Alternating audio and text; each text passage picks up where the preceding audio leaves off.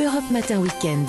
Thierry Dagiral. L'interview actu de ce samedi matin, 7h11. Bonjour Lesia Vasilenko. Bonjour. 38e jour de guerre chez vous. En Ukraine, vous êtes euh, députée ukrainienne, députée d'opposition, euh, mais depuis le, le début de cette guerre, vous faites bloc derrière votre président Zelensky quoi qu'il en coûte euh, Absolument. Euh, à ce moment, vous pouvez observer que pendant ces 38 jours de guerre, euh, les Ukrainiens sont vraiment unis, unis en leur, dans notre effort pour combattre l'agression russe. Alors, vous êtes à, à, Paris encore pour quelques heures, loin des bombardements, loin de, de, de l'horreur de cette guerre de, dans votre pays. Vous dites ici à Paris, je peux tomber les armes. C'est quelques minutes, quelques moments de liberté entre guillemets? C'est pour une cause, euh, cause vraiment euh, nécessaire euh, de sauver euh, mon pays, de sauver l'Ukraine.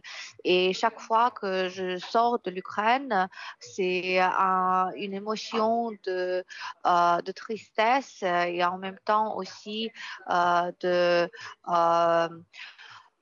comment ça s'appelle Guilt, c'est un mot en anglais. je, je, Vous n'oubliez pas ce qui se passe bien sûr sur le terrain on ne peut pas oublier. Bien et sûr. chaque minute, euh, on est en train de vérifier le téléphone, euh, euh de voir, euh, euh, de, de, voir s'il y a des messages, des messages des amis, des messages des, de la famille et surtout des nouvelles. Qu'est-ce qui se passe en Ukraine ouais. Et c'est ça ce que c'est le mot que je, je cherchais, c'est c'est ce, cette émotion, ce sentiment de culpabilité mmh. que moi je suis là hors de, du zone de combat, hors je n'entends plus les sirènes, je n'entends plus les bombardements.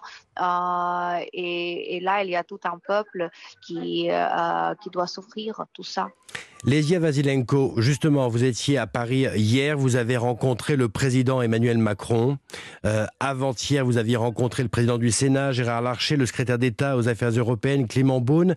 Qu'est-ce que vous avez dit Qu'est-ce que vous vous êtes dit avec le président Macron hier? Vous savez, c'est toujours la même chose. Euh, on essaye de trouver encore plus de soutien pour, pour l'Ukraine.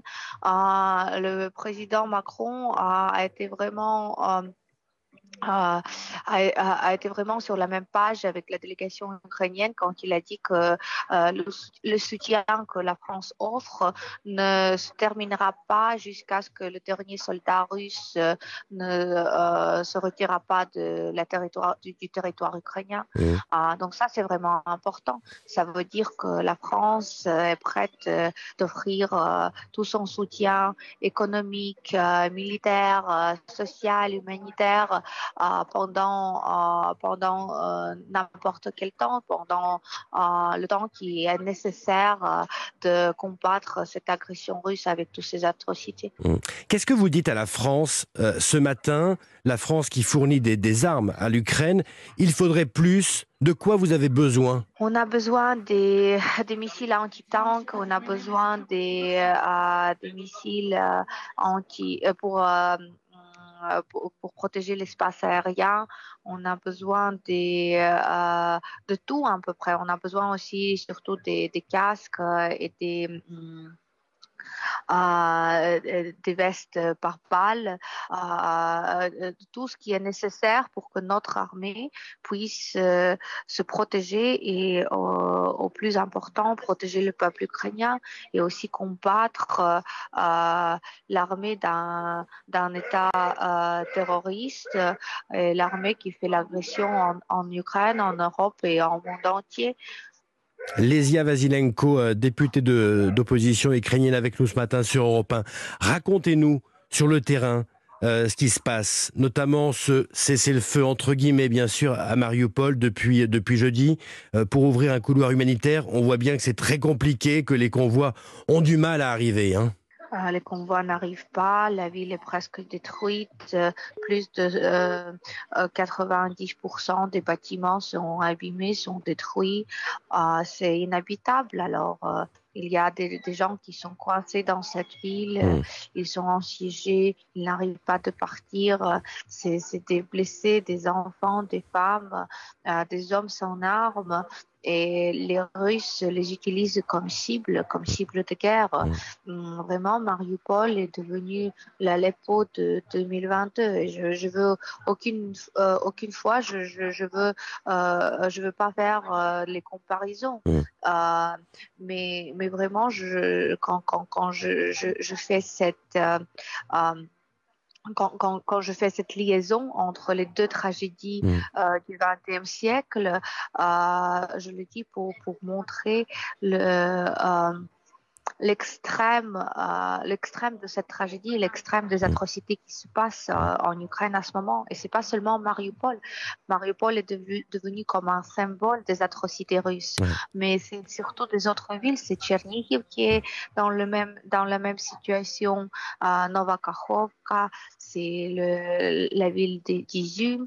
Ce sont des, des, des, des, villes assez grandes, euh, un peu tout autour de l'Ukraine. Ces, ces villes sont à à l'est, au sud, au sud-ouest d'Ukraine, et ils sont dans, dans, dans, la même situation. Ça veut dire, Lesia Vasilenko, que vous ne croyez pas à cesser le feu pour l'instant? Ça veut dire que tout ça, c'est un jeu de dupes Vous savez, on peut croire à Poutine seulement quand on voit mmh. euh, des résultats et des, euh, des réformes au terrain. Mais quand c'est juste des paroles, euh, vraiment, euh, on ne peut pas croire. Euh, la Russie accuse l'Ukraine d'avoir mené une frappe aérienne sur son sol à l'ouest de la Russie. Euh, ça va peser tout cela sur les pourparlers? Vous savez, la Russie euh, et Poutine, euh, ils sont des, des, menteurs, ils ont déjà une réputation des, euh, des propagandistes et ils utilisent n'importe quoi pour leur donner des raisons de ne pas faire la paix, de ne pas entrer dans des négociations. Et je pense que cette situation-là, c'est à peu près la même chose. Ils, ils utilisent ça comme excuse parce que Poutine, il n'est pas intéressé à arrêter la guerre. Il est juste intéressé à rétablir un empire russe et d'être empereur. Mais c'est ça que les Ukrainiens essaient à dire que, euh, que, que, que euh, l'Europe et le monde du XXe siècle euh, n'est pas une place pour les empires. Les empires, ça doit rester dans les livres d'histoire. Et nous, à ce moment, nous, nous sommes en train de nous battre pour euh, l'existence de l'Ukraine, oui, mais aussi pour euh, les valeurs des pays démocratiques. L'Ukraine se bat. Est-ce que vous êtes fier de votre pays? Est-ce que finalement votre petite armée, entre guillemets, face au colosse russe, se défend admirablement bien. Est-ce que vous pensiez ça de l'Ukraine? Absolument, je suis très fière d'être ukrainienne, je suis très fière de mon pays, j'étais toujours fière de mon pays d'être ukrainienne, euh, même quand on n'avait pas la guerre avec la mmh. Russie. Euh, vous savez, euh, c'est vraiment à ce moment-là, vous pouvez voir le courage et la vigueur avec laquelle on, on se bat et j'espère que, que c'est une inspiration et un exemple pour le reste du monde euh, du patriotisme, mais aussi un exemple euh, du courage euh, avec lequel euh, un peuple libre, un peuple indépendant euh, insiste sur, sur des valeurs basiques des droits humains. Mmh. Lesia Vasilenko, parlez-moi un peu de vous. Vous avez trois enfants. Ils sont où en ce moment, vos enfants? Ils sont à l'abri et en sécurité. Il vous manque, j'imagine, bien sûr. Ah oui, bien, bien sûr, euh, mes enfants me manquent euh, chaque jour et chaque minute et euh, vraiment de, de, ne pas avoir euh, cette liberté, ce choix de les voir euh, et de les embrasser quand, quand je veux, quand je peux, c'est dur, c'est dur. Comment, com comment la maman que vous êtes C'est une chose quand tu choisis de et tu sais que tu, tu, peux faire, tu peux changer ton choix dans une heure, dans 15 minutes, tu peux mmh. prendre la voiture, venir les embrasser. C'est une autre chose quand ça va te prendre euh, des heures et des jours euh, pour le faire. Comment la maman que vous êtes explique son combat à ses enfants? Euh, pour moi, la, la, la chose principale, c'est qu'ils sont à l'abri, qu'ils sont vivants, et euh, qui sont leur enfance. Euh, je, je, suis fière que j'étais hum, capable d'empêcher Poutine de voler l'enfance à mes enfants. Mm. Euh, donc, euh, euh, ils comprennent bien que, que c'est une situation dangereuse, que euh, l'Ukraine est en train de faire un choix et de euh, d'insister sur ce choix européen. Euh, ils, ils sachent que pour longtemps, dès que dès- dès de leur euh, naissance, ils sachent que, que Poutine est un, ennemi et que la Russie est un agresseur et euh, qu'on est en train de faire la guerre avec la Russie. C'est ce que mon fils aîné, il était né euh, euh, euh, en fin de 2013, donc euh, il a vécu toute sa vie avec cette guerre euh, au, au background et Mm. c'est la même chose à mes enfants qui sont plus petits. Dernière question. Quelle, image avez-vous constamment en tête? Qu'est-ce que vous n'arriverez pas à chasser de vos pensées?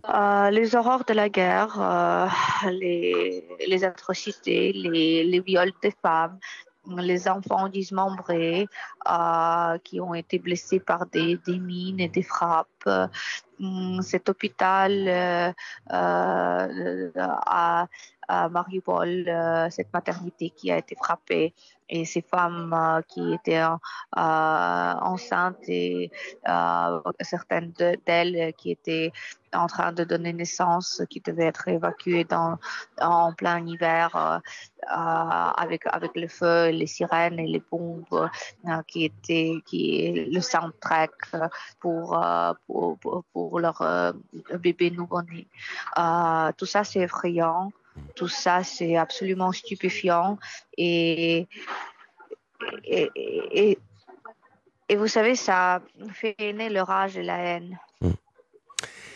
Bon courage à vous, la députée euh, ukrainienne Lesia Vasilenko, ce matin sur Europe 1. Merci beaucoup. Merci à vous. Merci à vous.